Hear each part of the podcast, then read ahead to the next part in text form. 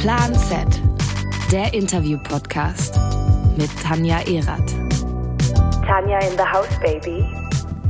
Herzlich willkommen bei einer weiteren Folge Plan Z mit mir, Tanja Erath, und ich habe einen Gast aus meiner äh, alten Sportart und meinem alten Leben, äh, sowohl auch aus, als auch aus meiner alten Heimat, äh, die seine neue Heimat ist. Heute bei mir zu Gast ist Florian Angert. Herzlich willkommen. Hallo, schön, dass ich dabei sein darf. Ja, sehr gern. Ich habe dich schon ganz lang als äh, Podcast-Gast eingeplant und jetzt dachte ich, äh, mache ich es endlich wahr.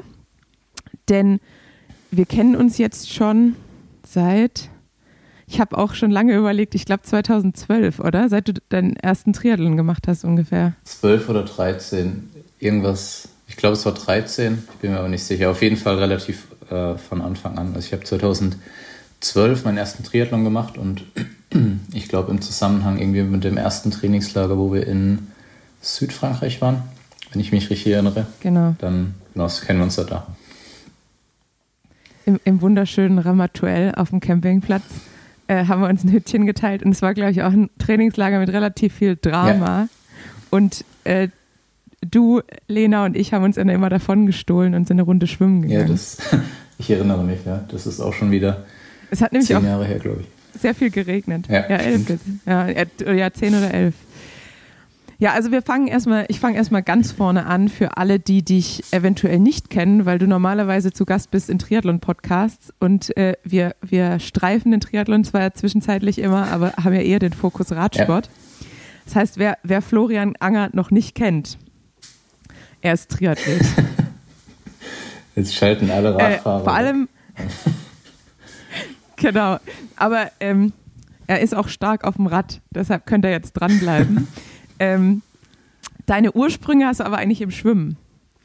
Richtig? Richtig, ja. Ich bin, so doof es klingt, ich glaube, ich habe mein, mache mein ganzes Leben nichts anderes als Schwimmen. Also ich glaube, ich habe relativ früh, meine Mutter ist früher geschwommen und ähm, im Heimatverein, also auch in der Stadt, wo ich geboren und aufgewachsen bin, in Weinheim, ähm, war ich dann schon als ganz, ganz kleiner Junge im Endeffekt im Schwimmkurs und habe da schwimmen gelernt und beim Verein und dann ja, ich glaube, so mit sechs, sieben Jahren habe ich im Verein angefangen und ähm, bin dann, war dann relativ schnell da irgendwie ganz gut dabei, konnte dann über, ähm, also das Stützpunkttraining am Olympiastützpunkt in Heidelberg, äh, habe ich dann im Endeffekt so Fuß gefasst im Schwimmen und dann ist das von ein, zwei, dreimal die Woche Training bis zu sechs, sieben, achtmal die Woche ähm, hat sich das Ganze gesteigert und ja, ich bin während meiner ganzen Schulzeit im Endeffekt geschwommen.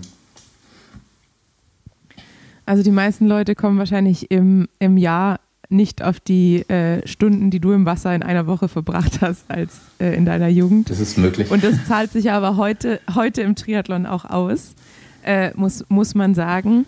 Zum einen, weil mittlerweile die Zeiten vorbei sind, wo man sich erlauben kann, eine richtig schwache Disziplin zu haben.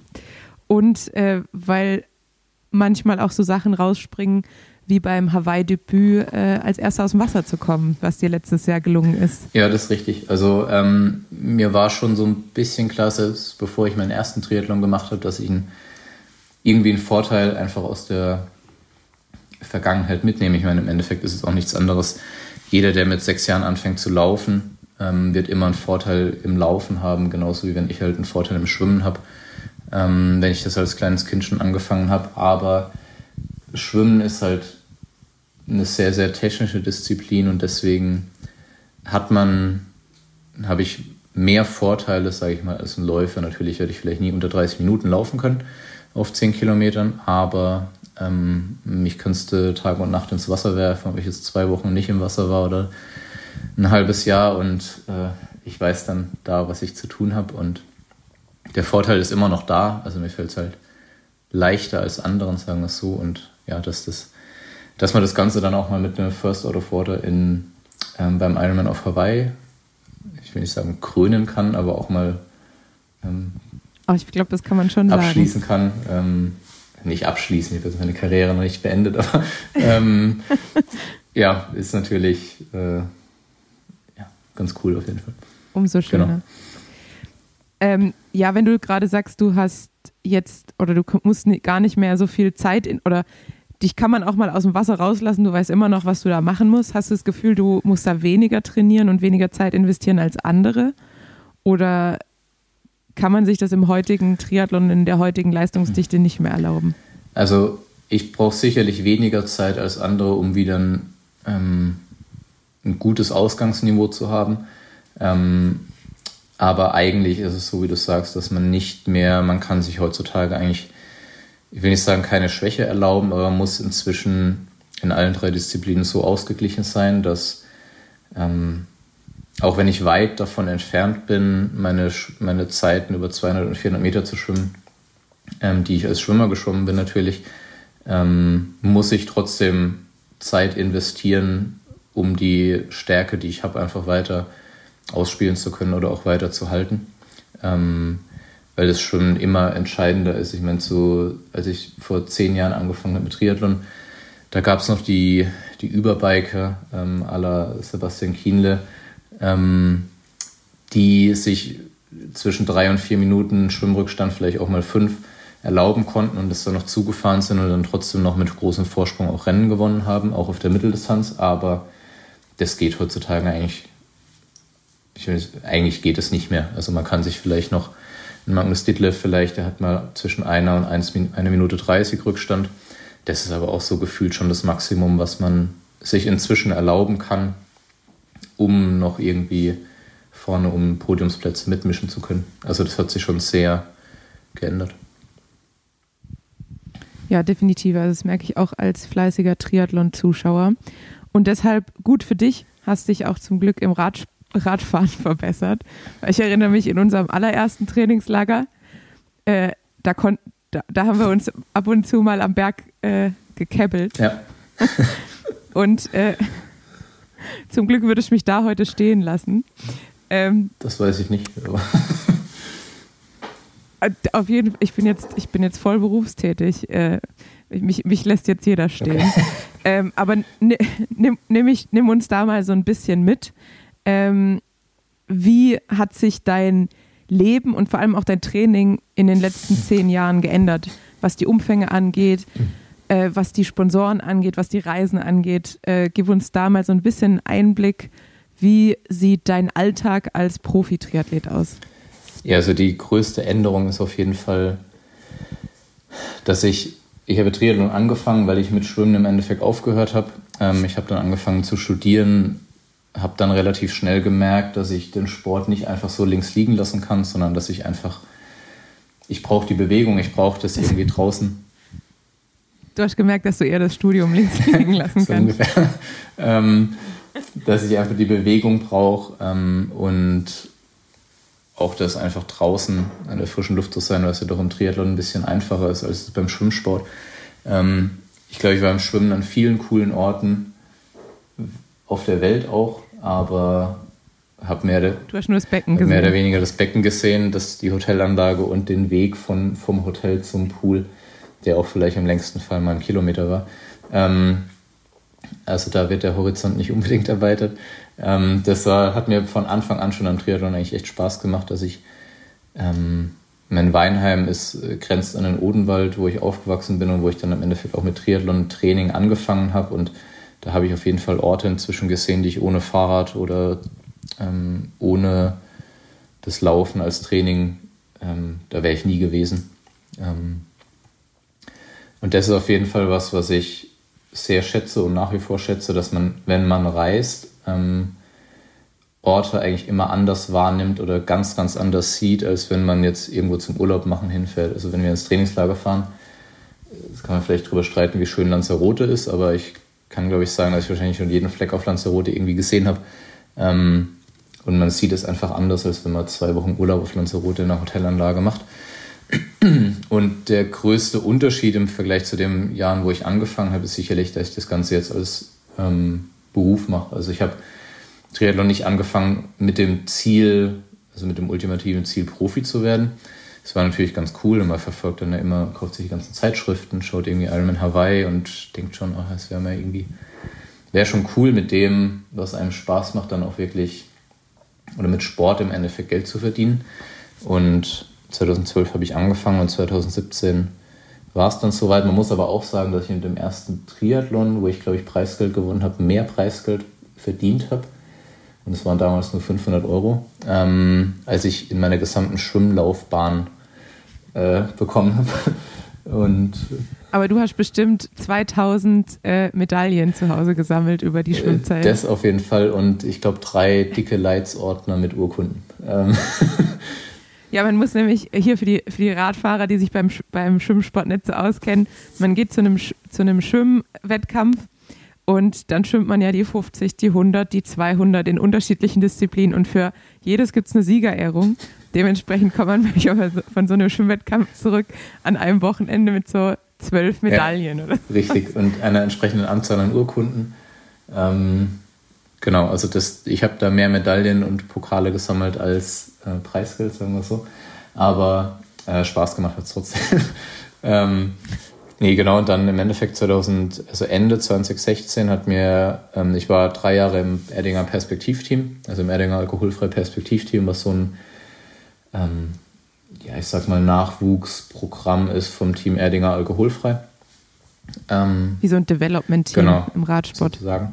Ähm, da war ich von 2014 bis 2016 und dann Ende 2016 hat mir Erdinger eben den Profivertrag angeboten. Und ähm, dadurch, dass ich beim Schwimmen schon so ein bisschen im Endeffekt mit Schulabschluss nach dem Abi an der Schwelle stand, okay, entweder gehe ich studieren oder ich schwimme Vollzeit sozusagen, ähm, und ich das damals nicht gemacht habe, war eigentlich für mich schon relativ schnell klar, wenn ich denn die Chance nochmal bekomme, den, also Sport überhaupt oder eine Sportart auf einem professionellen Niveau zu machen und damit Geld zu verdienen, dann mache ich das. Und wenn das nach zwei Jahren in die Hose geht, dann kann ich mir am Ende nichts vorwerfen.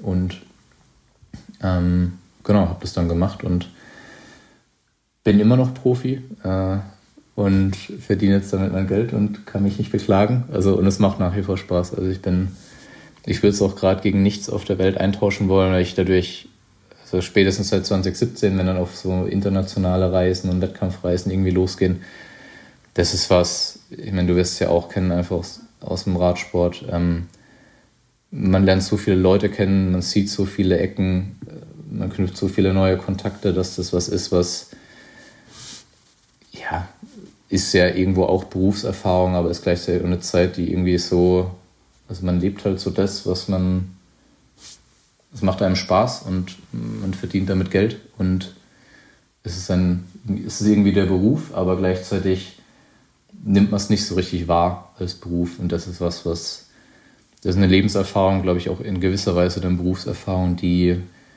kann einem keiner oder ich glaube, es ist sehr schwer also ich sehe mich nicht im gleichen Alter oder Stand heute, wenn ich einen normalen Beruf hätte sozusagen, einen Bürojob, dass ich die gleichen Erfahrungen gemacht hätte oder das gleiche Wissen oder allein schon Englisch.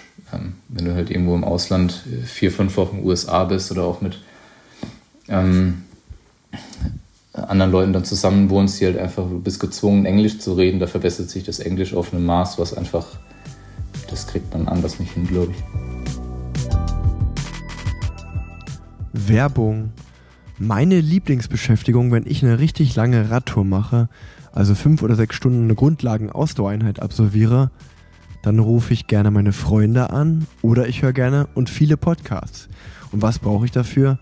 Richtig, gutes Netz und viel Datenvolumen. Und genau da habe ich das Richtige für euch. Denn könnt ihr euch vorstellen, dass es einen Handytarif gibt, bei dem ihr nach Vertragsabschluss schneller online seid, als diese Podcast-Folge dauert? Ich sag euch, das gibt's. Und zwar bei Frank, dem wohl unkompliziertesten Handytarif ever. Frank funktioniert ganz einfach per App. Richtig gehört. Ausschließlich per App. Der Tarif kostet 10 Euro im Monat. Dafür gibt es eine AllNet-Flat und ganze 7 GB Datenvolumen.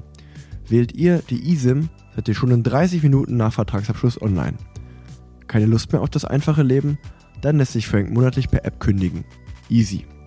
Gerade hat Frank diese sehr, sehr vorteilhafte Aktion für euch. Also hört genau zu. Und nutzt bis zum 6.6., also bis zum 6. Juni, unseren Code PLANZ2 bei Vertragsabschluss und ihr bekommt monatlich ganze 2 GB Datenvolumen on top. Dauerhaft. Ihr bekommt also 9 GB für 10 Euro im Monat. Und das im besten D-Netz. Funklöcher waren gestern. Ah, und noch ein kleiner Tipp. checkt unbedingt noch unsere Frank Landingpage aus. www.frank.de slash planset. Den Link findet ihr auch nochmal in den Shownotes. Dort erfahrt ihr, wie ihr euch noch mehr Datenvolumen dazuholen könnt. Denn bei Frank wird das Freundewerben nämlich ordentlich belohnt. Auch für Leute, die schon KundIn sind. Ich sag nur, je mehr Freunde ihr habt, denen ihr diesen nicen Tarif empfehlt, desto mehr Gigabyte. Werbung Ende. Äh, aber ich kann dir auf jeden Fall sagen, ich merke das jetzt auch gerade so im, in der Zusammenarbeit mit den Kollegen. Man tut sich einfach so viel leichter, glaube ich, in eine neue Gruppe reinzukommen. Und ich glaube gerade bei dir, also ich, ich kenne dich ja auch jetzt von vor zehn Jahren, ja. ähm, mich hat gerade so ein bisschen überrascht, wie du so gesagt hast, ja, die ganzen Leute, die man trifft und die Kontakte, die man knüpft, weil ich glaube, so der Flo von vor zehn Jahren, der war noch schüchterner, weil ich glaube, du kommst also nach außen hin, du bist ja kein wirklicher Selbstdarsteller, du bist kein äh, Entertainer, sage ich jetzt ja. mal, kein Geborener. Das trifft ganz gut. Ja. Ähm, deshalb hat es mich jetzt eigentlich überrascht, aber natürlich auch wieder ein Zeichen dafür, dass du schon jetzt in den zehn Jahren extrem gewachsen bist durch die Erfahrung, die du da gesammelt hast. Ja, also ich meine, ich will nicht sagen, das wäre notgezwungen so. Also ich bin nach wie vor jetzt keiner, der sich da irgendwie vor auf die Bühne stellt und sagt, seht mich an. Ich bin der Größte und ähm, ich gewinne das Rennen jetzt hier am Wochenende oder weiß der Geier was. Ähm, aber trotzdem, es sind, man verändert sich ja auch und äh, man wächst ja so, so das klingt, man wächst ja ein bisschen mit seinen Aufgaben, aber es ist trotzdem, also äh, ja, ist schwer zu beschreiben, aber ähm, du weißt, was ich meine, glaube ich. Aber ja, ich, ich weiß es, ich hoffe, die Hörer auch. Ähm, ich habe das ja auch, also ich, fleißige Hörer von unserem Parallelwelten-Podcast werden es wissen, dass das ja auch manchmal so ein bisschen mein Problem ist, dass auch wenn ich, glaube ich, ganz gut bin, die Selbstdarstellung auf Instagram hinzukriegen, ähm, dass ich im Inneren auch gar nicht so wirklich der Selbstdarsteller bin. Ähm, aber ich habe das immer gerade im sportlichen Kontext und im Druck, der im Profisport herrscht, immer so ein bisschen als Schwäche angesehen. Wie, wie fühlst du dich da im Vergleich jetzt mit Leuten wie mit Sam Laidlow zum Beispiel oder einem Jan Frodeno? Ähm, die sind ja ganz andere Typen äh, in ihrem Auftreten. Ja. Wie, wie geht es dir da, wenn du das Ganze auf den Wettkampf überträgst? Also ich glaube, für, für ein Wettkampfergebnis, ähm, ich will nicht sagen, ändert es nichts, aber ich glaube, am Ende kann man ja trotzdem gute Rennen machen oder einfach mit sich. Es ändert ja nichts an der Zielsetzung, also nur weil man von der Art her eher extrovertiert ist, heißt es ja nicht, dass man besser Rennen macht als jemand, der introvertiert ist. Ähm, aber ja, ich meine, du hast schon angesprochen, ich glaube, es ist eher was, wo ich auch ab und an mal mit hader. Ähm, halt diese Selbstdarstellung, ich meine, ich weiß gar nicht, ob es Instagram schon gab, als ich angefangen habe mit Triathlon. Ja, gab's. Gab's schon? ja, ich glaube schon. Also ich glaube, in Deutschland ist noch nicht ganz ja, so das, durchgesickert. Ja, dann wahrscheinlich eher so. Ähm, ja. ja. aber das ist eher was, wo ich sage, dass ich ein bisschen mit hader, weil es ja die, es ist ja schon eher so, dass man das Gefühl hat, dass die Leute genau das sehen wollen, halt dieses Extrovertiert, dieses Selbstdarsteller. Also, ich meine, Frodo will ich nicht als, äh, Frodo macht das professionell. Und Sam Laidlow würde ich sagen, der macht das eher ähm, auf die, ja, auf die ganz klar Selbstdarstellerschiene. Sam Long war vor zwei, drei Jahren auch da, so in die Richtung es ist so eher outgoing und halt so voll extrovertiert. Das ist was, wo man merkt halt, dass die Leute das sehen wollen, so gefühlt, und gleichzeitig hader ich damit, weil ich halt einfach 0,0 so bin und ich auch gleichzeitig für Social Media will ich mir dafür jetzt, natürlich stelle ich mich auch irgendwo dar. Also jeder stellt sich da, wenn er Instagram-Posts macht, aber ähm, ich habe dann lange überlegt und gedacht, okay, warum soll ich mir dafür ähm, quasi so eine zweite Persönlichkeit schaffen. Ähm, nur weil es gut ankommt. Also ich kann ja auch versuchen, mich so zu zeigen, wie ich halt bin und vielleicht dauert es dann und vielleicht habe ich dann am Ende einfach weniger Follower als die Leute, äh, als andere Athleten, aber ähm, ich fühle mich damit wohl. Also weil es ist ja auch so, wenn dann die Leute, wenn ich jetzt da irgendwie einen auf Sam Long mache, auf Instagram und dann lernen mich die Leute persönlich kennen, irgendwie beim Rennen oder so und dann bin ich halt vollkommen anders. Das wäre ja auch irgendwie eine komische Herangehensweise und ich glaube, dass die Sponsoren, die ich jetzt habe, die wissen das zu schätzen und ich glaube auch viele Leute, die mir folgen, die folgen mir, weil sie mich so, sag ich mal, so in Anführungszeichen cool finden, wie ich halt bin, weil ich halt das einfach, weil ich mich so gebe, wie ich halt bin. Und es ist aber trotzdem was, weil es halt einfach in dieser Social Media Blase, die ja auch immer wichtiger wird, also auch abseits von Rennergebnissen ist das ja was, was die Sponsoren so gefühlt ist es bei manchen Sponsoren das erste, wo sie drauf schauen, ja, wie viele Follower hast du eigentlich? Und dann ist es schon so der ja. Punkt, wo man damit hadert, ähm, sage ich ganz ehrlich, weil man dann dasteht und denkt, okay, soll ich vielleicht irgendwie anders sein, dass ich halt da irgendwie 20.000 Follower mehr habe und dann kommt auch der ein oder andere Sponsor noch dazu. Ähm, aber ja, also warum? Also vielleicht platzt die Blase irgendwann und dann sind die Introvertierten cool. Ist auch egal. Oder dein Konto wird gehackt und auf einmal sind alle Follower genau. weg. Dann hat die ganze Selbstdarstellung nichts gebracht. Vor allem glaube ich auch, also gerade wenn du Sam Long und Sam Laidlow äh, oder wenn wir über die beiden sprechen, die haben ja auch so was Provokantes mhm. in ihrer Selbstdarstellung. Ja. Also das, da würde ich dich so überhaupt nicht sehen. Ja, genau. Das muss ich sagen. Ja.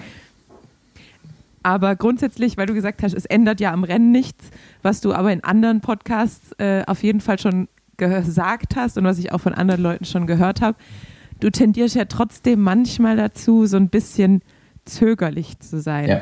im Rennen. Und jetzt ist die Frage, liegt es, oder was würdest du sagen, liegt es daran, dass du dir dann in dem Moment ähm, vielleicht das nicht ganz zutraust? Oder liegt es eher daran, dass du vom Typ her ja sehr analytisch mhm. bist mhm. und wohl überlegt bei allem, was du machst, egal ob es Material, Trainer und dann wahrscheinlich auch Taktik ist, dass du dir da manchmal vielleicht ein bisschen selbst im Weg stehst. Also, oder ist eine Kombination aus beidem? Ja, ist vielleicht eine Mischung. Also äh, das stimmt schon, dass das ist eine Hypothese, ich weiß es nicht, ähm, dass vielleicht jemand, der eher extrovertiert ist, der so ein bisschen halt so selbstdarstellerisch und auch so provokant ist, der dann halt einfach in manchen Rennsituationen einfach sagt so, ähm, gut Deutsch, äh, scheißegal und ich fahre jetzt die Attacke oder ich fahre jetzt mit oder wie auch immer. Ähm, das ist sicherlich was, wo ich vielleicht auch einfach vom Wesen halt nicht so bin, weil ich halt, so wie du gesagt hast, vielleicht eher so ein bisschen ein Sicherheitsbedürfnis habe oder manche Dinge zu oft ähm, abwäge oder zu sehr analysiere und was gleichzeitig meine Stärke ist, sicherlich im Ironman dass ich genau weiß, was ich kann, ist sicherlich eine Schwäche gleichzeitig in gewisser Weise auf einer Mitteldistanz oder also es kann sowohl stärker als auch Schwäche sein, ist mal von der Distanz her unabhängig, ähm, weil ich vielleicht in anderen Situationen, wo andere nicht zögern und einfach sagen, okay, ich fahre jetzt mit oder ich attackiere genau jetzt, weil ja, irgendjemand äh, gerade hier schwächelt oder so. Ähm, oder weil es die Situation gerade hergibt, wo es dann so Sachen sind, wo ich denke, wo ich dann vielleicht zweimal drüber nachdenke und dann in dem Moment der Zug schon abgefahren ist, ähm, buchstäblich.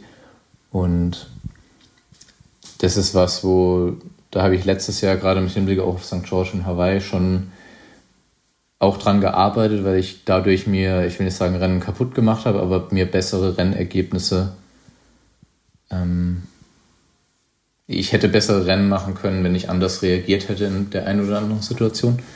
Und das ist also so, ja, so hat ja so ein bisschen was mit Mentaltraining auch zu tun. Ähm, und im Endeffekt muss ich. Machst Ja. Nee, sprich weiter. Ähm, am Ende ist es ja was, wo. Also ich kann mir sehr viel Selbstvertrauen, wenn ich weiß, was ich kann im Endeffekt, wenn ich weiß, was ich im Training trainiert habe ähm, und es mir am Tag im Rennen gut geht, dann weiß ich genau, was ich halt da machen kann und was nicht. Ähm, und häufig sind, ich meine, die, das die Felder sind inzwischen so dicht, also die Leistungsdichte ist so hoch, dass man sich kaum Fehler erlauben kann. Und deswegen erfordert es einfach da immer auch mental einfach voll da zu sein und da in der richtigen Situation die richtigen Entscheidungen zu treffen. Und das ist was, was mir in der Vergangenheit bestimmt schwer gefallen ist, aber ähm, ich glaube ich schon so ganz gut dran gearbeitet habe, was immer noch Verbesserungspotenzial hat, aber ähm, ich sage, ich bin auf dem richtigen Weg. Na gut, das heißt, du arbeitest auch äh, mit professioneller Hilfe daran oder ähm, sozusagen eher im Kämmerchen für dich? Mm, sowohl als auch. Also ich meine, man kann ja auch sehr viel mit sich selbst ausmachen. Gerade wenn man mal irgendwie zwei Stunden läuft oder Intervalle läuft oder Intervalle schwimmt. Ähm, wenn man dann keinen zum Reden hat, ist beim Schwimmen relativ schwierig, ähm, macht man sich ja doch viele Dinge auch mit sich selbst aus oder mal bei einer langen Radfahrt.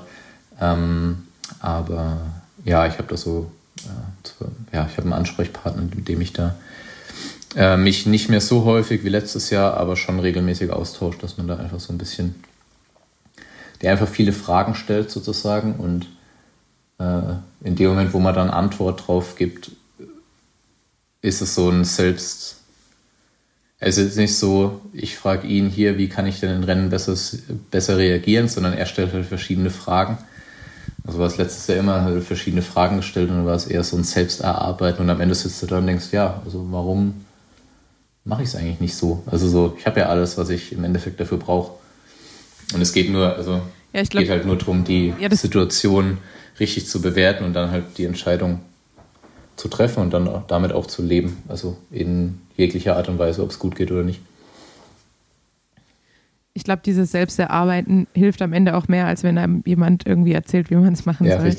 Ähm, Gerade eben hast du schon Ironman St. George angesprochen. Da hatte ich nämlich so das Gefühl, dass du da so ein bisschen mehr äh, Haut drauf gemacht hast beim Radfahren. Da hatte ich nämlich noch, als ich es geguckt habe, habe ich so gedacht, oh Gott, hoffentlich explodiert er jetzt nicht. ähm, aber da, da, ja, da war es ja eigentlich das Gegenteil von zögerlich, würde ich sagen. Ja, also das, ähm, das war auch die Phase, ich glaube, ich habe im November 21 ähm, mit dem Mentaltrainer im Endeffekt angefangen. Ähm, und das war schon ganz klar auch auf St. George und auf Hawaii ausgerichtet. Und ja, in St. also in St. George, das war schon auf jeden Fall einer meiner, ich will nicht sagen der beste Tag, aber schon einer meiner Top 3 Tage, die ich jemals im Triathlon hatte. Also da lief von Anfang an eigentlich alles so wie wie gewünscht. Die Gruppe war klein nach dem Schwimmen. Es waren eigentlich genau die Leute drin, die, die man vorher erwartet hatte, die auch alle die gleichen Interessen hatten, dass die Gruppe einfach läuft. Und ähm, ich habe da nichts nichts überzockt, sondern ich hatte eher die ersten 100 Kilometer mehr oder weniger damit zu kämpfen, dass ich die, den Anschluss auch an die Gruppe halte, weil der Kurs sehr unrhythmisch war. Und dann am Ende war es eher so, dass ich, es war auf keinen Fall eine Attacke, sondern äh, am Ende gab es so die letzte, gab's, ich weiß nicht, wie lang der Anstieg war, den Snow Canyon hoch. Ähm, ich glaube, es waren die letzten 20 oder 30 Kilometer und 10 davon oder so gingen bergauf. Vielleicht, waren es auch nur fünf, wie auch immer. Ähm, auf jeden Fall bin ich als erster in den Berg rein, weil ich dachte, okay, wenn ich jetzt hier als erster in den Berg reinfahre, das Schlechte, was mir passieren kann, dass ich als letzter wieder rausfahre, weil wenn ich zu langsam bin, sollen die anderen halt vorbeifahren. Aber ich wusste schon, dass ich meine, es war Kilometer 150. Es ist immer wärmer geworden und ähm, dann war es eher so, dass ich dachte, okay, ich fahre jetzt vor und fahre dann mein Tempo hoch. Wenn jemand, wenn es jemand zu langsam ist, fahre ich halt, sollen sie vorbeifahren und dann komme ich im Zweifel als letzter raus ähm, oben am Berg. Aber im Endeffekt bin ich da halt mehr oder weniger von vorne gefahren, alle hinter mir her. Ähm, aber ich konnte mir das Tempo halt so einteilen, wie ich wollte und das war im Nachhinein auf jeden Fall eine sehr kluge Entscheidung. Äh, ja, offensichtlich. Also für alle, die das jetzt nicht ganz so einordnen können, äh, du hast 2019 dein Langdistanzdebüt gegeben in Bar Barcelona, in Barcelona. ähm, und hast da auch den äh, Rookie-Weltrekord aufgestellt. Richtig, ja. Sage ich das richtig? Wahrscheinlich schon. Also das schnellste äh, Debüt damals, Debüt. inzwischen nicht mehr, aber damals war es so. Ist jetzt, ist jetzt Christian Blumenfeld, ja, gell? Ja, In Mexiko. Einer der Norweger, ja. Ich glaube Blumier. Ja, ja. Ähm, und äh, dann hast du dich somit direkt für Hawaii qualifiziert. Richtig. Und dann kam Covid. Ja. Sog. Und dann ist Hawaii erstmal ausgefallen.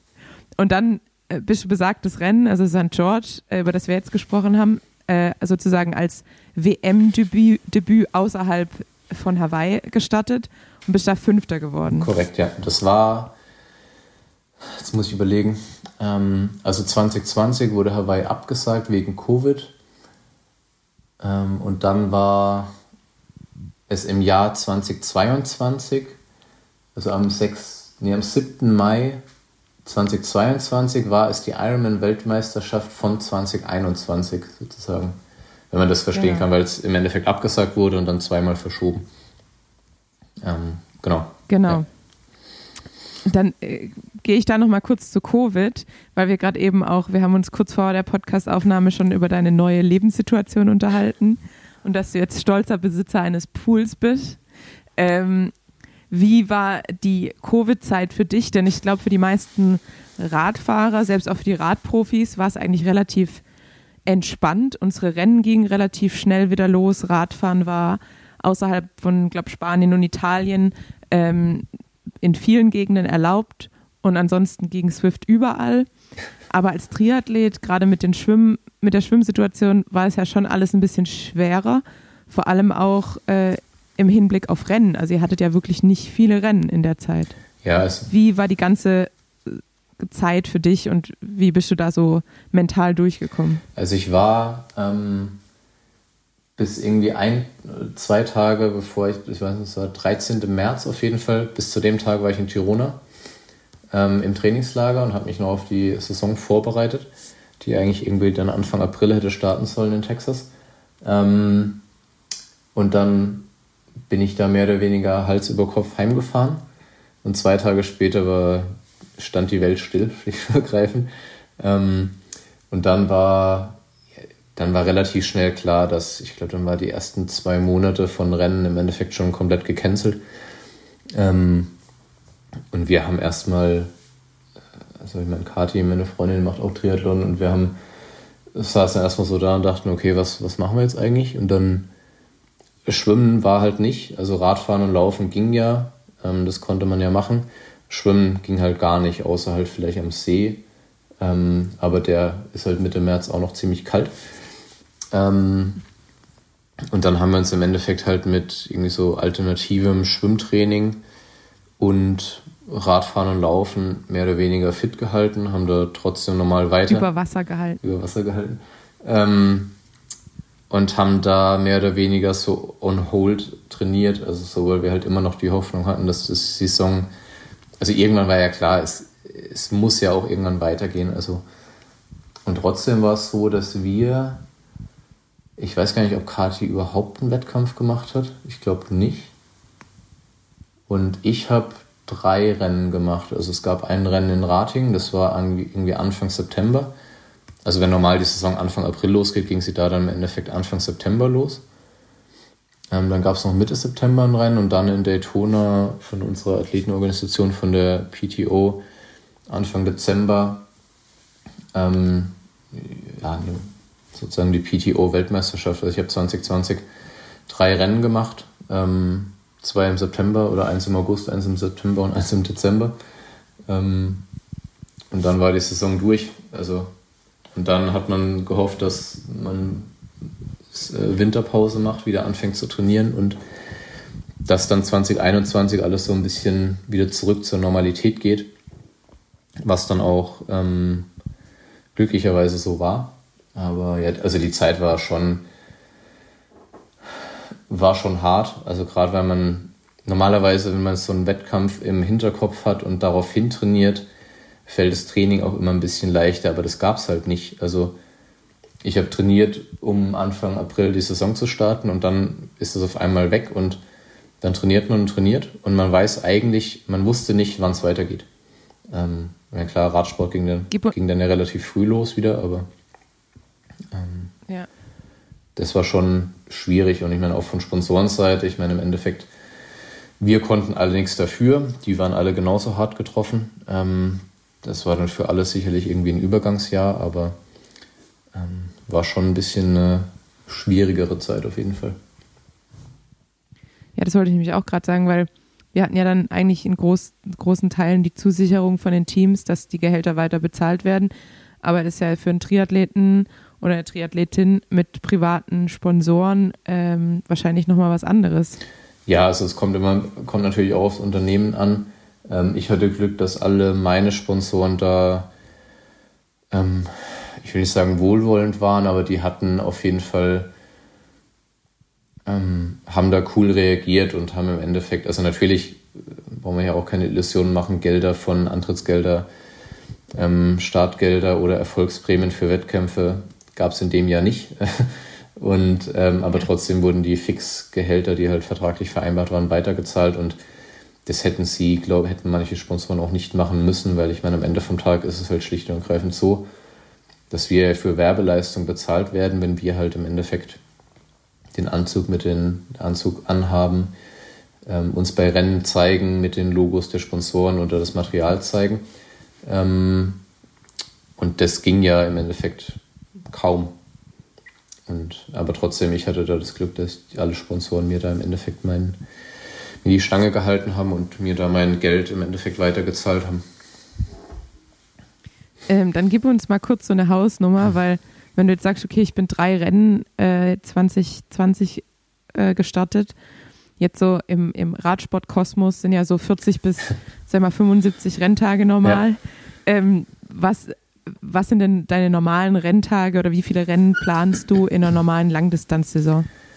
Also normale Langdistanzen, äh, eigentlich plane ich zwei, man kann drei machen. Ähm, und dann alles andere drumherum gebaut mit irgendwie Mitteldistanzen oder olympischen Distanzen. Also ich glaube 2019, das ist glaube ich ein ganz guter Vergleich, hatte ich acht oder neun Rennen, wenn ich es richtig in Erinnerung habe, und dann eben 2020 nur drei, was, wo, wobei man da eher sagen muss, glücklicherweise noch drei. Ähm, ich glaube, dieses Jahr habe ich ähm, Stand heute mal bis Anfang September geplant, sind es ähm, sechs Rennen, nee, fünf Rennen. Ähm, ja, es ist so zwischen fünf und acht Rennen kann man man kann natürlich viel, viel mehr machen, aber ich sag mal, man kann zwischen fünf und acht Rennen auf gutem Niveau.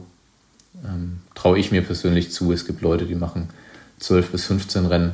Ähm, da ist jeder Athlet anders und jeder Trainer verfolgt auch irgendwie eine andere Philosophie, was er halt an, äh, an Wettkämpfen machen lässt. Aber so diese Art und Weise, wie ich meine, ich kenne Radsport nur aus dem Fernsehen. Ähm, aber man kriegt ja doch immer mal mit, dass der ein oder andere irgendeine Rundfahrt fährt, einfach um Kilometer auch zu sammeln, ähm, gerade so kürzere Rundfahrten. Ähm, das gibt es im Triathlon eigentlich kaum oder das kann man sich im Männerfeld äh, bei der Dichte und eigentlich auch beim Frauenfeld inzwischen nicht mehr erlauben, dass man zu irgendeinem Rennen hingeht, um, es sei denn, man heißt es vielleicht irgendwie Christian Blumenfeld oder Gustav Iden, aber selbst die ähm, müssen schon eine anständige Form haben, um Rennen zu gewinnen oder da auf jeden Fall vorne mit dabei zu sein. Also das kann man sich inzwischen im Triathlon kaum noch erlauben, einfach Rennen, äh, Rennen aus dem Training zu machen. Ja, wir haben aber auch jetzt letzte Woche im Podcast drüber gesprochen, äh, weil Rick ja bei der Romandie war ja. und nicht wirklich gut darauf vorbereitet war und da zum Kilometersammeln hingeschickt wurde. Ja. Ähm, und der ist ja dann direkt, also direkt in Anführungsstrichen, auf der ersten Etappe aus dem Zeitlimit geflogen. Und da haben wir halt auch gesagt, mittlerweile diese, was es halt früher mal gab, so man geht zu einer Rundfahrt, um zu trainieren. Ja. Das geht mittlerweile auch im Radsport nicht mehr. Und dann sprechen wir ja nur von ins Ziel kommen. Also ich glaube, bei einer Langdistanz ins Ziel kommen würdest du auch immer hinkriegen. Äh, das, ähm, daran soll es nicht scheitern. Aber genau, ich meine, gut, das, das Zeitlimit in, im, im Ironman ist auch ein bisschen netter als die 5%, die es bei manchen Rundfahrten gibt. Ja, das stimmt. Ähm, aber ja, grundsätzlich ist es, glaube ich, äh, ja, umfassend in allen Sportarten so, dass die Leistungsdichte, dadurch, dass der Sport den mehr Leuten zugänglich wird und ja aus allen Richtungen immer irgendwelche äh, genetischen Mutanten plötzlich mit, mit, mit Ausdauersport anfangen, ja. ähm, tut sich da, glaube ich, grundsätzlich viel. Ähm, genau, und dann hast du nach der, nach der Covid-Zeit äh, dein WM-Debüt gegeben. Wir haben es gerade eben besprochen. Aber entscheidend für einen Triathleten ist ja eigentlich das Hawaii-Debüt. Richtig, ja. Und äh, gerade eben haben wir es gesagt, first out of water. Das heißt, bis dahin kann man schon mal einen Haken machen, das lief gut. Und dann, ähm, ja, Fans des Triathlonsports äh, werden es wissen, kam die Zeitstrafe. Ja. Da müssen wir theoretisch sowieso noch, äh, noch mal kurz einhaken als Radsport-Podcast wenn du die ganze Zeit sagst, ja, dann man will, dass die Gruppe läuft und dann sind wir da als Gruppe hochgefahren. Gruppen im Triathlon sind ja deutlich anders als Gruppen im Radsport. Nimm uns mal kurz, kurz mit. Äh, ich setze dieses kurz in Anführungsstriche, weil ich mir nicht sicher bin, ob man das alles kurz erklären kann. Aber was bedeutet Gruppe fahren in der Langdistanz und äh, was für Windschattenregeln gibt es mittlerweile und wie übersichtlich sind die? Okay, dann machen wir einen kurzen Ausflug ins ähm, Triathlon-Regelwerk. Ähm, also es, jetzt, jetzt schalten alle Leute genau. ab. Nein, im Endeffekt ganz kurz gesagt gibt es die, das, was wahrscheinlich mehr Leute oder auch ein paar Leute kennen, ist ähm, die äh, einfach die olympische Distanz, die logischerweise bei Olympia ähm, auch zu sehen ist im Fernsehen. Und da ist im Endeffekt klassisches ähm, Windschattenfahren erlaubt. Also das sieht dann auf dem Rad so aus, wie es jeder Radsportler kennt. Einfach normal Gruppe fahren, Windschatten fahren, belgischer Kreisel etc. Ähm, die Regel gilt für uns oder beziehungsweise die gilt ab ähm, der Mitteldistanz, ähm, also 1,9 Schwimmen, 90 Rad und Halbmarathon, nicht mehr. Ähm, das sind Windschatten, also Rennen mit Windschattenverbot und die Regel ist, dass äh, ein Abstand vom Vorder-, von Vorderrad zu Vorderrad ähm, müssen 12 Meter eingehalten werden. Das heißt im Endeffekt, beziehungsweise 12 Meter oder 6 Radlängen, also im Endeffekt sind 6 Radlängen das Äquivalent an 12 Meter. Ähm, das ist die Windschattenzone sozusagen. Wenn man da näher dran ist, ist es Drafting also Windschatten fahren, dann gibt es Zeitstrafen und wenn man weiter weg ist, ist alles gut. Ähm, das gibt es sowohl bei den Mitteldistanzen als auch, als auch bei den Langdistanzen, also bei der Ironman-Distanz. Dann gibt es einige Veranstalter, die oder einige Rennen, wo es eine 20-Meter-Regel gibt, wo einfach halt statt den 12 Metern eben 20 Meter ähm, Abstand zwischen den Athleten ist, was das Ganze ein bisschen fairer macht. Und äh, genau das ist im Endeffekt so die ganz grob zusammengefasst. Ähm, dann gibt es unterschiedliche weitere Regeln und wenn wir einfach schon bei der Zeitstrafe sind, ähm, dann habe ich eine Zeitstrafe bekommen für Slotting In und den Satz werde ich wahrscheinlich auch mein Leben lang nicht mehr vergessen. Ähm, so wie im Bio-Unterricht die Mitochondrien sind die Kraftwerke der Zelle oder wie war das? Das vergisst man auch nie mehr. Genau. Ähm, so werde ich nie vergessen, dass ähm, Slotting In ist, äh, wenn jemand, wenn man, also im Ironman-Regelwerk steht so drin, wenn man zwischen zwei ähm, properly spaced Athletes reinfährt. Also properly spaced sind dann eben, wenn zwei Athleten in zwölf Metern fahren. Diese sechs Radlängen. Genau, sechs Radlängen Abstand haben und ein Athlet fährt in diese Lücke rein dann ist es Slotting in und dann gibt es eine Zeitstrafe. Und ähm, ich habe diese Zeitstrafe bekommen auf Hawaii für eben dieses Slotting in. Nach wie vor bin ich der Meinung, dass es nicht gerechtfertigt war, weil ich glaube, das sieht ein Blinder mit Krückstock, dass ähm, die Distanz mehr als 12 Meter war, zumal sie bei der Wettkampfbesprechung, die ein oder zwei Tage vor dem Rennen immer stattfindet, auch gesagt haben, dass also auf Hawaii sind an den, am Fahrbahnrand so Reflektoren im 12 oder 15 Meter Abstand. Und sie haben gesagt, dass sie sich daran orientieren. Und ich glaube, man sieht in einem Video, was es auf jeden Fall gibt vom ZDF, dass. Also ich wäre niemals in eine Lücke reingefahren, wenn es nur 10 Meter gewesen wären oder 12. Ähm, sind, waren in meiner Wahrnehmung immer noch 20 Meter. Aber ja, im Endeffekt bin ich in diese Lücke reingefahren und habe dann eine 5 Minuten Zeitstrafe bekommen. Und dann war, ich glaube, ich war zu dem Zeitpunkt irgendwie in Position 3 oder 4 von der Weltmeisterschaft und dann war ich auf, ich muss lügen, ich glaube 30 oder 33, nachdem ich weitergefahren, nachdem ich meine Strafe abgesessen habe und dann weitergefahren bin. Und umso respektabler kommst du dann noch auf Platz 12 ins Ziel, richtig? Das ist richtig, ja. Und dann nehmen wir uns mal kurz mit. Also zum einen, du weißt, du bist als Erster aus dem Wasser gekommen, du hast die Zeitstrafe bekommen an Position 3 im Rennen. Du gibst dein Ironman-Debüt auf Hawaii zumindest. Ja. Ähm, und alles läuft top. Und es ist ja auch einfach im Triathlon halt wirklich was, was lebensverändernd sein kann oder karriereverändernd Auf jeden sein Fall. kann. Ähm, und dann bekommst du diese Zeitstrafe und wohlgemerkt, du hast ein ZDF-Interview und du sprichst ungefähr genauso entspannt wie jetzt mit mir. Und da sind wir dann wieder bei den, bei den Unterschieden zu anderen Athleten. Was ging da in dir vor und warum warst du da so ruhig? Also es hat mich bis jetzt noch nachhaltig beeindruckt. Ja, ich glaube, es hat viele beeindruckt und so eine richtige Antwort kann ich darauf gar nicht geben. Ich muss nochmal da kurz zurückschwenken zur Weltmeisterschaft in St. George, fünf Monate davor. Ähm, da gab es keine Zeitstrafe, aber ich habe beim Marathon konnte man ab, bei dem Halbmarathon äh, Verpflegung hinterlegen, also sogenannte Special Needs. Und auf die war ich vorbereitet und wollte sie, also die lagen auf einem Tisch bereit und ähm, jetzt ohne da jemand ans Bein pinkeln zu wollen, aber ich gehe davon aus, dass der Veranstalter das verschlammt hat.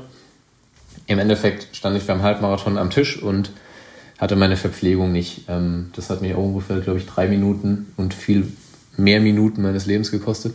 Ähm, das war eine Situation, auf die war ich 0,0 vorbereitet und wäre ich inzwischen, ich weiß nicht, ob man jemals auf sowas vorbereiten kann.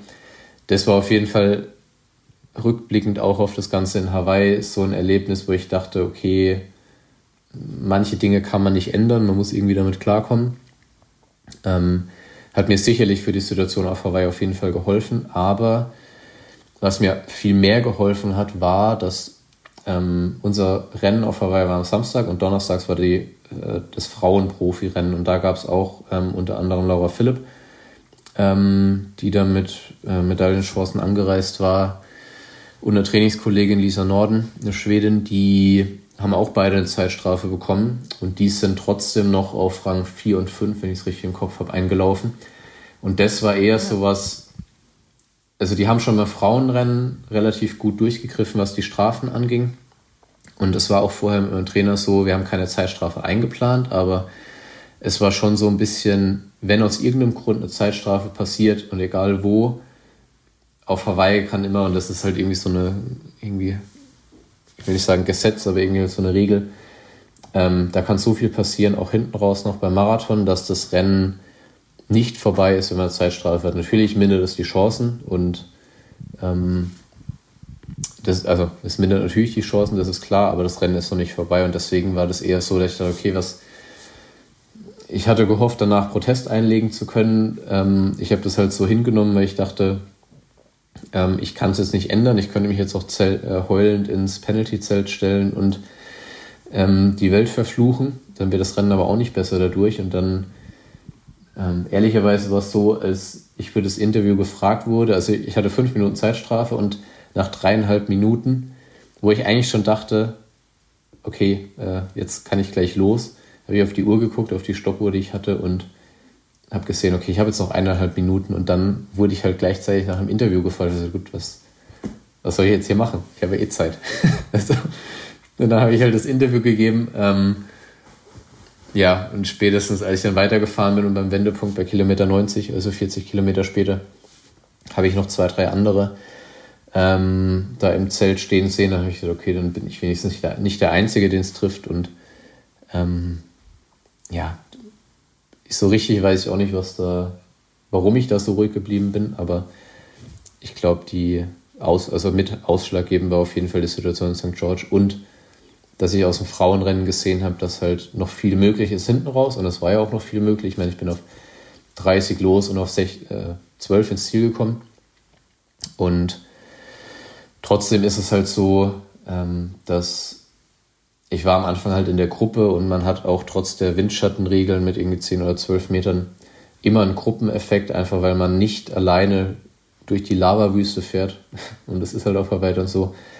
Und das wurde mir halt in dem Moment komplett genommen. Also ich bin dann immer noch auf jeden Fall sehr, sehr gute Wattwerte auch gefahren und hatte noch eine okaye Zeit. Aber wenn ich mir andere Athleten angucke, die vor mir gefahren sind, die, wo ich weiß, bei manchen, die fahren normal keine vier Minuten schneller als ich Fahrrad. Also, und das ist halt was, was eher diese Gruppendynamik, das heißt, wenn man mir die fünf Minuten abzieht, wäre ich immer nur noch, äh, in Anführungszeichen, nur noch Zehnter geworden. Ähm, ja, also ich wäre ziemlich sicher weiter vorne gelandet, wenn ich die Strafe nicht gehabt hätte. Aber es ist jetzt nicht so, dass ich mir jetzt auch dann nach also jetzt nicht mehr und auch direkt nach dem Rennen jetzt nicht so gedacht habe, was wäre gewesen, wenn, weil ich habe aus der Situation einfach das Beste gemacht und konnte da viel mitnehmen, auch für die Zukunft. Und ähm, wenn ich jetzt ständig drüber nachdenken würde, was wäre gewesen, wenn, dann würde ich mir die Leistung, die ich dann trotzdem noch gebracht habe, da ja auch irgendwie kleinreden oder kaputt machen. Und das ist ja ein bisschen unnötig. Es wird trotzdem immer äh, eine spezielle Erinnerung sein an den ersten Ironman Hawaii-Start auf jeden Fall. Ja, vor allem, wenn wir davon gesprochen haben, wie man einen Eindruck macht bei Leuten. Also ich glaube, da ist auf jeden Fall einen bleibenden Eindruck bei ganz vielen hinterlassen, weil du stehst da wirklich so stoisch in diesem Zelt und äh, man merkt so, okay, er, er trinkt auch die ganze Zeit, weil er weiß halt, das Rennen geht ja weiter. Ich muss, ja. ich muss einfach dran denken, auch äh, Flüssigkeit zuzuführen. Und einfach so, als wäre das halt so eine ganz normale Standardsituation. Und wenn man das vergleicht mit irgendwelchen Fußballern, die mit Rot vom Platz geschickt werden, wie die ausrasten und irgendwie Flaschen oder sonst irgendwas durch die Gegend kicken. Und du standst da einfach so völlig entspannt. Und dann das, was du gerade eben angesprochen hast, ich, ich stelle es mir halt auch einfach so krass schwer vor. Und deshalb auch habe ich auch umso mehr Respekt vor dir, wie du das durchgezogen hast, weil Hawaii ist ja jetzt auch kein Rennen, wo man ständig irgendwie durch die Menge läuft, sondern ja. du bist halt wirklich dann Energy Lab irgendwo im Nirgendwo. Äh, überall ist Wüste, es ist unfassbar heiß. Ja. Und gleichzeitig hat man irgendwie so diesen Teufel auf der Schulter wahrscheinlich, ja. der sagt, ach du Scheiße, was ist hier eigentlich jetzt gerade passiert und was wurde mir jetzt gerade für eine, ähm, ja, für eine Chance genommen deshalb ja krass, umso respektabler, dass du das so durchgezogen hast und das spricht dann wieder für deine mentale Stärke, über die wir gerade eben gesprochen haben. Ja. Äh, also die kann, die kann, auch wenn sie vielleicht nicht so nach außen dargestellt wird, ähm, nicht so klein sein. Ja. Sag mal Hallo. Jetzt kommt gerade die angesprochene Kati, Katharina Wolf. Ähm, wir haben gerade eben über deine Partnerin gesprochen. Ähm, und ich muss ja auch sagen, da kann ich mir selber auf die Schulter klopfen. Ich bin ja sozusagen die, die Kuppelmutter von, eu, von euch beiden. Ja, das, äh, das ist richtig. Ohne dich äh, würden wir uns nicht kennen. Und mein Leben wäre so viel entspannter. Genau. ähm, das kann ich ja. auch, das kann ich auch durchaus bestätigen. Äh, ich bin nämlich mit Kati tatsächlich groß geworden. Also ich glaube, Kati kam auf die Welt, da war ich knapp zwei Jahre alt. Und äh, seitdem prägt sie auch mein Leben. Und äh, aus, diesen, aus diesen 30 Jahren Erfahrung kann ich dir sagen, ich weiß absolut, wovon du sprichst. äh, aber, aber liebe Grüße gehen raus an der St ja. Stelle. Viele Grüße. Werbung. Leute, für mich als Profisportler ist eine Routine sehr wichtig, vor allen Dingen eine Morgenroutine. Das gibt mir einfach Sicherheit um gut und stark in den Tag zu starten. Und bei mir sieht die Morgenroutine meistens so aus. Ich stehe auf und als allererstes gibt es meinen AG1-Drink, um gut in den Tag zu starten. Danach bringe ich die Kids oder zumindest eins meiner Kids äh, in den Kindergarten und dann kommt das Frühstück und es geht ab aufs Rad. Und einfach so einen ja, geregelten Ablauf zu haben, gibt mir dann Sicherheit fürs Radtraining mal stehen harte Intervalle auf dem Programm. Und ähm, ja, dann fühle ich mich einfach besser, wenn ich weiß, ich habe mich da ordentlich darauf vorbereitet und ich habe eine gewisse Sicherheit durch diese Routine, also durch eine gesunde Morning-Routine, die bei mir mit AG1 startet. Ich möchte euch einmal kurz erklären, was denn in diesem AG1 überhaupt drin ist. Es sind 75 Vitamine, Mineralstoffe, Botanicals, Bakterienkulturen und weitere Inhaltsstoffe aus echten Lebensmitteln. Ich nehme einfach 250 Milliliter Wasser, packe das in den AG1 Shaker, mache das Pulver dazu und dann geht es runter damit. Dauert nur eine Minute. Wenn ich mal ganz verrückt sein will, mische ich es vielleicht auch mal mit einem Saft oder packe einen Spritzer Zitrone rein. Ist auf jeden Fall sehr lecker, mir schmeckt es gut. Und wie gesagt, ähm, ich fühle mich einfach besser damit, stärker, fitter. Ähm, ist mein Empfinden, aber ich würde euch das gerne auch weitergeben. Ihr könnt das Ganze 90 Tage lang komplett risikofrei testen. Geht einfach mal auf aestheticgreens.com slash planset und dann unterstützt auch eure Nährstoffversorgung mit eurer neuen Routine. Exklusiv für Planset-HörerInnen gibt es einen Jahresvorrat Vitamin D3 und K2 plus 5 praktische Travel Packs bei Abschluss einer Mitgliedschaft kostenlos dazu. Jetzt auf athleticgreens.com slash planset findet ihr wie immer alles auch in den Shownotes. Werbung Ende. Aber dann sind wir schon an einem, an einem Punkt, an dem ich sowieso noch anknüpfen wollte. Äh, denn du hast nicht nur äh, eine Partnerin, die auch auf einem sehr hohen Niveau Triathlon macht, sondern du ähm, hast auch den gleichen Trainer wie deine Partnerin Ja, mittlerweile. das stimmt seit äh, eigentlich Anfang, Mitte Dezember, ja. Das ist richtig. Hab ich, haben wir den gleichen Trainer. Der Und dein ehemaliger haben wir Trainer. bei, äh, Genau, mein ehemaliger Trainer. Und dann ist mir auch eingefallen auf der Vorbereitung auf diese Folge, dass wir auch früher schon mal die gleiche Trainerin hatten Stimmt. mit Celia Kuh. Stimmt, richtig. Weil witzigerweise habe ich 2013, ich glaube 2013 war das, mit dir in Weinheim beim Radsport Wagner Ja. Hawaii-Nacht mitgemacht Stimmt. und bin am nächsten Tag bei Celia vorbei.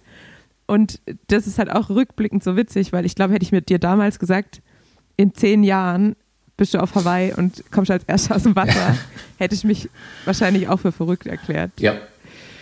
Äh, ziemlich Äh, sicher. aber wie ist es, wie ist es mit einer, mit einer Partnerin, die den gleichen Sport macht? Ähm, ich meine, ich spreche da ja auch aus Erfahrung, aber ich frage jetzt mal dich. Ist es entspannter, würdest du sagen, oder ist es manchmal auch anstrengend, weil man diesen ständigen irgendwie nicht wirklich Vergleich, aber ich glaube, es kann manchmal ja anstrengend sein. Lennart findet es zumindest anstrengend. Ich will mich irgendwie trotzdem immer so ein bisschen vergleichen. Ich will dann trotzdem einen Ortsschild-Sprint machen und bin dann unzufrieden, wenn ich, wenn ich äh, verliere und auch schlecht zu genießen, wenn ich gewinne. wie, ist, wie ist das so bei euch?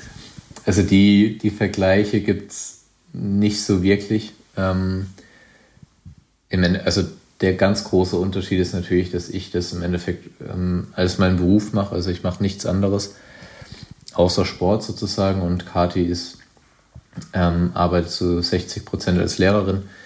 Ähm, und das ist sicherlich der größte Unterschied, wo ich sie einerseits nicht beneide drum, dass sie beides unter einen Hut bringen muss. Ähm, andererseits bewundere ich sie ein bisschen dafür, wie sie es halt unter, also kombiniert, weil sie im Endeffekt morgens in der Schule ist und dann mittags mehr oder weniger direkt zum Training und ähm, einfach alles kombinieren muss. Da bin ich auf jeden Fall einfach in der Situation, dass ich das nicht, ähm, wie gesagt, dass ich da voll mich auf den Sport konzentrieren kann. Und ich sag mal, im Alltagsleben ist es schon so, dass es hilft, weil wenn der Partner einfach nicht nur Verständnis dafür hat, was man macht und wie intensiv man den Sport macht, ähm, sondern es auch einfach weiß, wie es ist, wenn man irgendwie zwei Stunden laufen war und dann nicht noch irgendwie drei Stunden in die Stadt geht zum irgendwie einkaufen und dann abends noch, weiß der Geier, noch mal irgendwo was mit Leuten unternimmt, ähm, hilft das halt schon. Und es ist sicherlich so, dass sich viel bei uns um Triathlon dreht, aber jetzt auch nicht alles. Ähm, wir versuchen da auch schon, wenn wir mit anderen Leuten unterwegs sind, dass es da nicht immer nur darum geht, aber es nimmt natürlich schon einen großen Teil unseres, unseres Lebens ein. Und ich würde eher sagen, dass es ein Vorteil ist, dass sie weiß, was ich tue oder warum ich das auch mache, dass sie es einordnen kann. Wiederum kann ich es auch bei ihr einordnen, wenn sie ähm, ja, einfach beides kombinieren muss und da auch mal am Rödeln ist. Aber teilweise ist es, ich sag mal, so im Hoch, in der Hochphase im Sommer, wenn wir beide halt irgendwie mal 30, vielleicht 35 oder ja, 30 oder knapp über 30 Stunden trainieren, also wir beide, ähm, dann fehlt halt teilweise so ein kleiner Funken und dann ähm, knallt es aber richtig. Ähm, weil dann so beide halt irgendwie voll am Limit und dann gerade je länger die Woche wird, also ge- gegen Ende der Woche ist es Samstag, Sonntag, irgendwie beide K.O. und keine Lust mehr auf irgendwas, nur noch gucken, dass das Training rumgeht, dann ja, ist, kann die Stimmung schon mal angespannt sein, aber ich glaube, insgesamt handeln wir das ganz gut. Ja, das glaube ich auch. Zumindest sieht es auf Instagram so aus. Womit wir wieder bei den Selbstdarstellern sind. genau. Äh, sind wir wieder am Anfang angekommen. Ähm, jetzt kommen wir auch eigentlich, also wir sind schon langsam am Ende angelangt. Ähm, zum einen haben wir bald eine Stunde voll, zum anderen äh, habe ich auch schon viele meiner Fragen abgehakt. Aber ähm, ich dachte, wenn ich jetzt mal so einen Triathleten im, in einem Radsport-Podcast habe, es gibt ja viele Vorurteile, die Radsportler gegenüber Triathleten haben. Ja. Da dachte ich, ich frage dich einfach mal, was ist denn so ein typisches Vorurteil, ähm, wo sich Triathleten über Radfahrer lustig machen? Gibt es da was? Boah, das ist eine gute Frage. Oder sind wir einfach zu cool? Ist halt einfach auf jeden Fall zu cool. ähm, ich habe wenig mit reinen Radfahrern zu tun, deswegen weiß ich gar nicht. Fällt dir nichts ein? Ja gut, vielleicht eher immer, also so dieses komplett, so dieses komplett durchgestylt, das war irgendwie ein paar normal Studios oder so, diese und die, ja vielleicht die, zählen die Gravel-Rad, die Gravel-Fahrer, zählen die, zählen die in die Kategorie normale Radfahrer, oder? Dann wäre es auf jeden Fall. Nee, ich würde ich würd nicht sagen, weil da, da sind viel zu viele Triathleten drunter. Okay, aber dann wäre es auf jeden Fall, das ist mir in Girona extrem aufgefallen. Hier ist vielleicht der Hype noch nicht so ganz angekommen, aber die. Äh, Im gute Schwabeland. die Lenkertasche. Ähm, Die Lenkertasche. da haben gut, wir uns auf jeden Fall ähm, in Girona unter den Triathleten immer über die Radfahrer lustig gemacht, auch wenn es vielleicht mehr die Gravel-Fahrer waren. Und ich möchte da ähm, keinem zu nahe treten, dass ich da, ähm, ja, ich möchte die nicht alle in einen Sack stecken, aber ähm, es gibt auch genug Triathleten, die dann mit dem, ähm, am Zeitrad mit Lenkertasche fahren und das ist auf jeden Fall, ach, da, das finde ich persönlich auch ganz schwierig, obwohl ich Triathlet bin. Ich wollte gerade sagen, Alistair Brownlee fährt ja Zeitfahrrad mit äh, Lenkertasche. Unter anderem- Aber ich bin ja ein großer, Ver großer Verfechter der Lenkertasche, obwohl ich sie aktuell auch nicht mehr fahre. Äh, aber ich habe sie ja sehr stark etabliert, obwohl ich da auch von den, von den Radsportlern sehr belächelt wurde. Und äh, dann habe ich aber viele dazu gebracht, sich eine zu kaufen, weil sie sind einfach überzeugt geworden, äh, über- ich habe sie einfach überzeugt mit der Praktikabilität dieses Dings. Also das ja, das, wär- das ist das einzige Klischee vielleicht, was mir einfällt, wenn uns da so paranormal Studios, Kleidung und äh, äh, hier nicht Satteltasche, sondern Lenkertasche. Das wäre vielleicht das einzige. Lenkertasche. Hand Handlebar Bag. Ja, genau. Dann komme ich, dann komm ich nämlich noch, wenn wir dabei sind, zu einem, einem äh, Vorurteil, das wir haben. Gerade eben haben wir über das Schwimmen gesprochen und die tausend Disziplinen Ja. und äh, unterschiedlichen Lagen, die es Ja. gibt.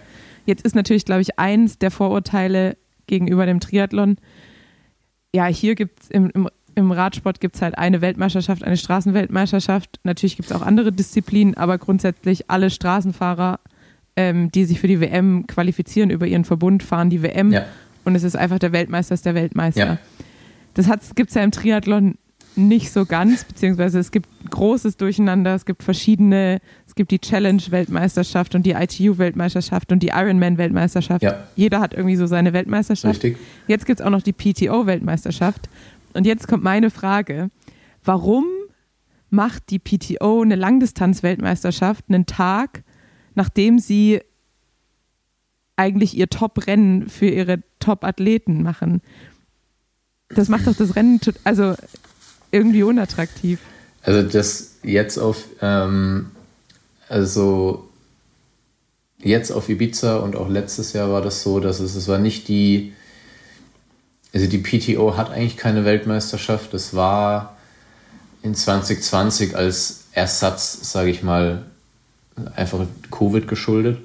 Ähm, die PTO hat eigentlich nur, in Anführungszeichen, diese, also das, was jetzt am vergangenen Wochenende in Ibiza war, waren die European Open. Und da gibt es noch die US Open und die Asian Open. Ähm, so ein bisschen angelehnt an so die Grand Slams vom Tennis. Ähm, ist aber keine Weltmeisterschaft. Und das, was am Sonntag war, also einen Tag nach den European Open, war von der World Triathlon, also von unserem Weltverband, ehemals ähm, ITU, äh, die Weltmeisterschaft auf der Langdistanz, was jetzt geht das nächste los, dass diese Langdistanz wiederum eine andere Länge hat als der klassische Ironman. Und worauf das zurückzuführen ist, weiß ich nicht. Ähm, die Distanz war auf jeden Fall 3 Kilometer schwimmen, 120 Rad und 30 Kilometer laufen. Da hat Kati mitgemacht. Und ich habe am Samstag eben diese neue PTO-Distanz gemacht. Das waren ähm, 2 Kilometer schwimmen, 80 Rad und 18 laufen. Warum da jeder sein eigenes Süppchen kocht, ähm, weiß ich nicht. beziehungsweise bei der Mitteldistanz ist es, meine ich gehört zu haben, so, dass die 70-3-Distanz ähm, geschützt ist tatsächlich. Also es gibt eigentlich keinen Veranstalter, der das also erstens so nennen darf und auch die Distanz, glaube ich, so durchführen darf. Meine ich gehört zu haben. Was aber das Problem Also mit den ganzen Verbänden und Weltmeisterschaften und so auch nicht löst. Ähm, Ist ein bisschen wie beim Boxen. ja, ist, ist wirklich so. Also ich glaube, man kann in ja, Challenge, Ironman, World Triathlon, also irgendwie in vier, fünf Sachen auf jeden Fall, in vier und äh, drei, bei drei Veranstaltungen im Endeffekt Weltmeister werden. Ähm, und das alles über unterschiedliche Distanzen und ja, also warum das so ist, weiß ich nicht. Ähm, Macht es bestimmt nicht einfacher, vor allem auch für den Außenstehenden, der fragt sich dann halt, also ich glaube, das, was viele halt kennen, ist der Ironman Hawaii und dann hört es aber auch mit Weltmeisterschaften schon auf. Wenn man Glück hat, kennt man vielleicht, kennt jemand noch irgendwie die von der ähm, WTS, also von der, von der World Triathlon Series, noch die Weltmeisterschaft, aber das war es dann, glaube ich, auch. Ja, also wir merken, ähm, Es ist nicht ganz so vielleicht ist einfach. mit der UCI, mit der UCI doch nicht immer alles so schlecht. Zumindest ist irgendwie alles unter, unter einem Hut ähm, und übersichtlich. Ja, das stimmt. Ähm, das heißt, wir können mit diesem, mit diesem Vorurteil nicht wirklich äh, aufräumen, weil es einfach äh, Fakt ist, wohl. Das, Ähm, wahrscheinlich dann- könnte dir ein Boxer auch nicht erklären, warum er irgendwie vier Nee. WM-Titel zu Hause hängen hat. Oder vier verschiedene Gürtel. Ja, und, und immerhin habt ihr kein Schwergewicht und Leichtgewicht Nee. und Superfliegengewicht und ähm, das wird es noch komplizierter machen. Äh, ihr beschränkt euch auf die Altersklasse. Genau.